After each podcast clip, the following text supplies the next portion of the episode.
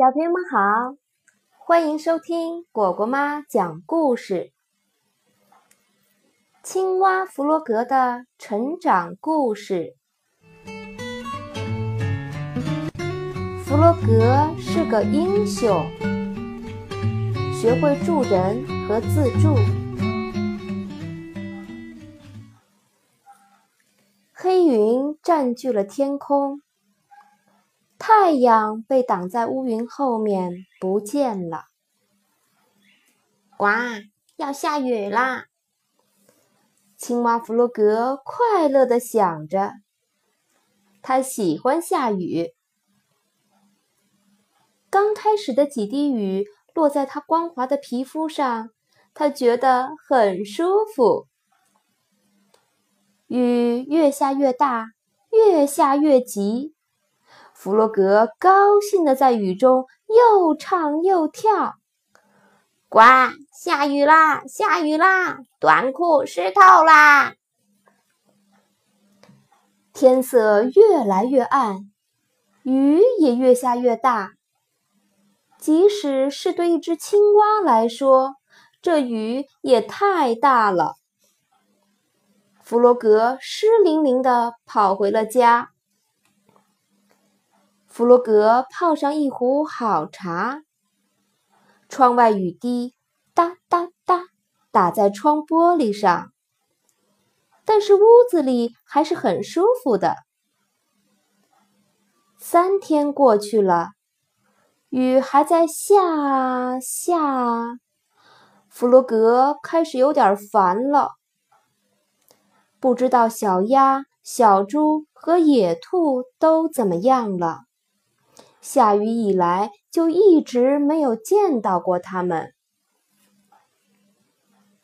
到了第五天，河水开始上涨了。没多久，水就漫进了弗洛格的屋子。起初，弗洛格还觉得好玩，可不一会儿，他就开始担心了。他赶紧跑到小鸭家。小鸭家也淹水了。这些水是打哪儿来的呢？小鸭无助地问。呱，河水冲过了河堤。弗洛格用力叫道：“快去小猪家看看！”他们一路趟着水来到小猪家。小猪正靠在小阁楼的窗户边，我所有的东西都湿了，他哭着说。他说的没错，屋子到处飘着桌子和椅子，乱成一团糟。这里怎么能待人呢？弗洛格提议说：“呱，我们还是去看看野兔吧。”野兔的家建在水中的一个小岛上，它站在门口向大家招手：“快进来，我家是干的。”野兔家可真暖和啊！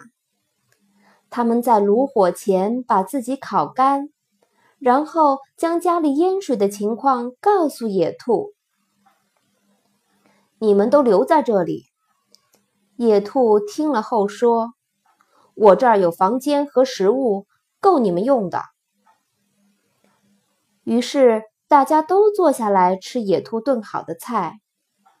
他们真的饿坏了，一会儿就吃光了。大雨还是不停地拍打在窗户上。他们在野兔家度过了一个美妙的夜晚。一连几天过去了，大家快乐的生活在一起。外面的雨仍然下个不停，直到有一天，他们发现家中只剩下最后一条面包了。我们没有食物了，野兔郑重的宣布：“如果不求救，我们都会饿死的。”小鸭说：“呱，我可不想死。”弗洛格说：“绝不。”第二天只剩下一些面包屑了，大家都饿坏了。但是他们都不知道该怎么办才好。外面的雨已经停了，可是积水还是很深。呱！我有办法啦！弗洛格突然大叫一声：“我可以游到山那边，找人来救我们。”野兔不放心，现在水流很急，路这么远，太危险了。呱，没问题的。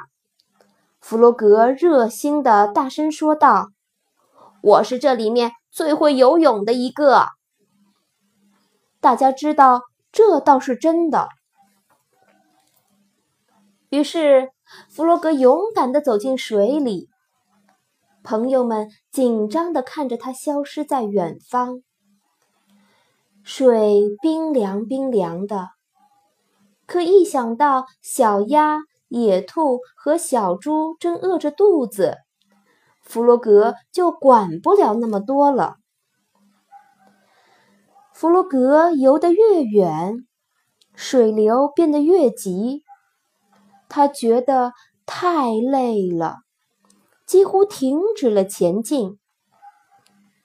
突然，一阵急流把他卷走了。弗洛格开始往下沉。呱！我是一只再也游不动的青蛙。弗洛格心想：“我马上就要沉下去了。”呱！我快要死了，再也见不到我的朋友们了。就在这时，一个熟悉的声音传来：“喂，这是谁呀？”两只强壮的手臂将他拉出水面，放到一条小船上。是老鼠。弗洛格将下雨、淹水、缺少食物以及他如何被派出来求救的事全告诉了老鼠。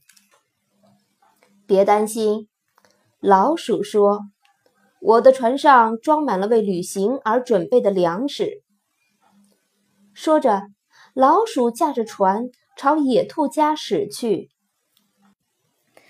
那儿有三个朋友正在等待救援。小猪、小鸭和野兔看到弗洛格坐船回来，兴奋地欢呼起来。和他在一起的那是谁呢？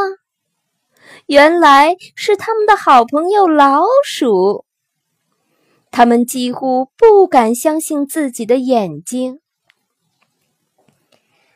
老鼠的船上有好多吃的：面包、蜂蜜、果酱、花生酱、蔬菜、马铃薯，还有好多其他的东西。老鼠，是你救了我们。野兔说：“不是的。”老鼠说。你们应该感谢弗洛格，是他游过危险的水流，冒着生命危险到达我那儿。朋友们都望着弗洛格，弗洛格觉得非常骄傲。尽管这不完全是实情，但是从此之后，情况慢慢好转了。朋友们庆祝自己获救，把弗洛格当成英雄一样。